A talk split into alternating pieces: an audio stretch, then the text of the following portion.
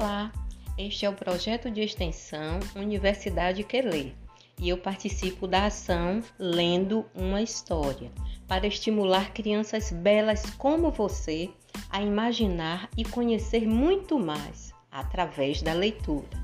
Eu me chamo Gisélia e vou ler para você a seguinte história: A Pomba e a Formiga, adaptada por Isabel Vieira. Uma pomba branca bebia água no riacho quando, de repente, ouviu uma vozinha muito fraca: Socorro, socorro, estou me afogando. Era uma formiga que a correnteza forte arrastava.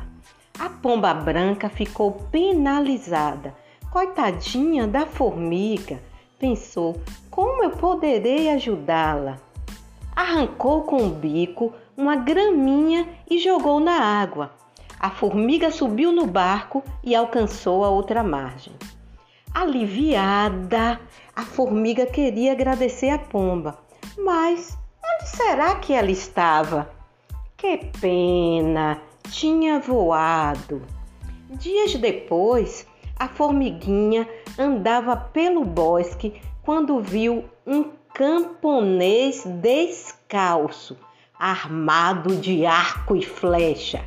O homem mirava alguma coisa lá no alto de um galho.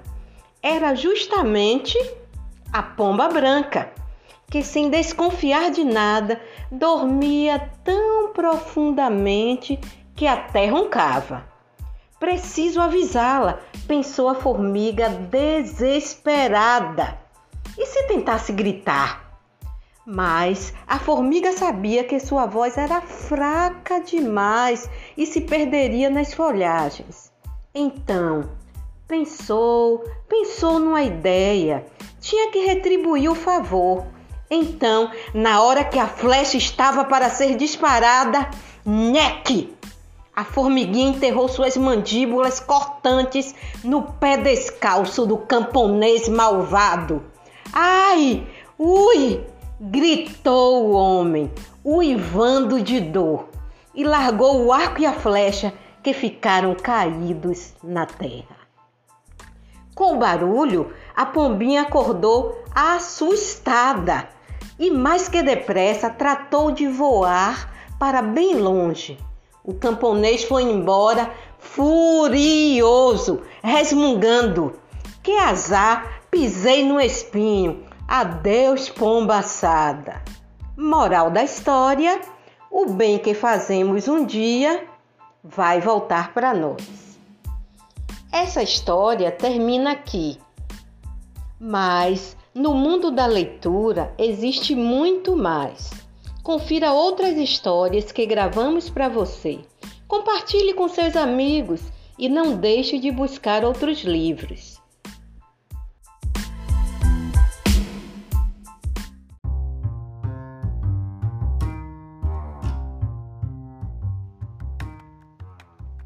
Olá, este é o projeto de extensão Universidade Quelê e eu participo da ação Lendo uma História para estimular crianças belas como você a imaginar e conhecer muito mais através da leitura. Eu me chamo Gisélia e vou ler para você a seguinte história: Uma coroa para o macaco, adaptada por Isabel Vieira.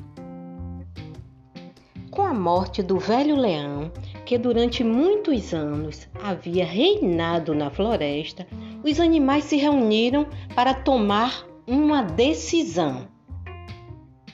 Quem ocuparia o trono a partir daquela data? Apareceram muitos, muitos candidatos. O elefante fez uma campanha baseada no seu tamanho dizia que com seu corpanzil nenhum inimigo ousaria incomodar os súditos do reino. A águia apelou para sua vista aguçadíssima, o lobo para a astúcia que possuía. Por que não elegemos aquele que ficar mais elegante com a coroa real sobre a cabeça? propôs a raposa. O problema é que não havia cabeça do tamanho certo. Eram grandes ou pequenas, ou largas ou finas demais. Agora é a minha vez de prová-la, disse o macaco. A coroa escorregou até a cintura dele como um cinto. Os bichos acharam bonito e o elegeram. Mas governar exige sabedoria e inteligência, qualidades que o macaco não tinha. Os animais então se arrependeram da escolha, mas por preguiça não faziam nada, até que a raposa tomou uma providência. Sabe o que lhe falta para ser uma verdadeira majestade? Ela disse ao rei: um tesouro, ouro e pedras preciosas. Sim, claro, mas quem sabe onde está o tesouro real?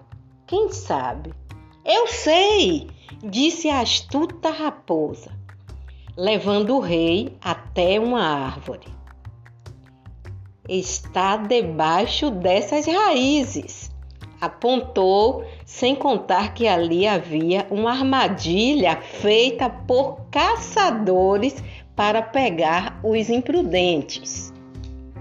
Um minuto depois, Sua Majestade balançava no vazio, numa pose bem pouco real, chorando e implorando para ser solta.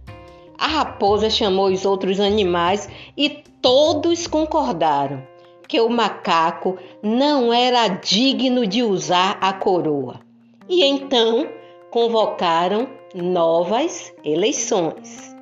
Moral da história: só devemos votar em, que, em quem for capaz de governar com dignidade.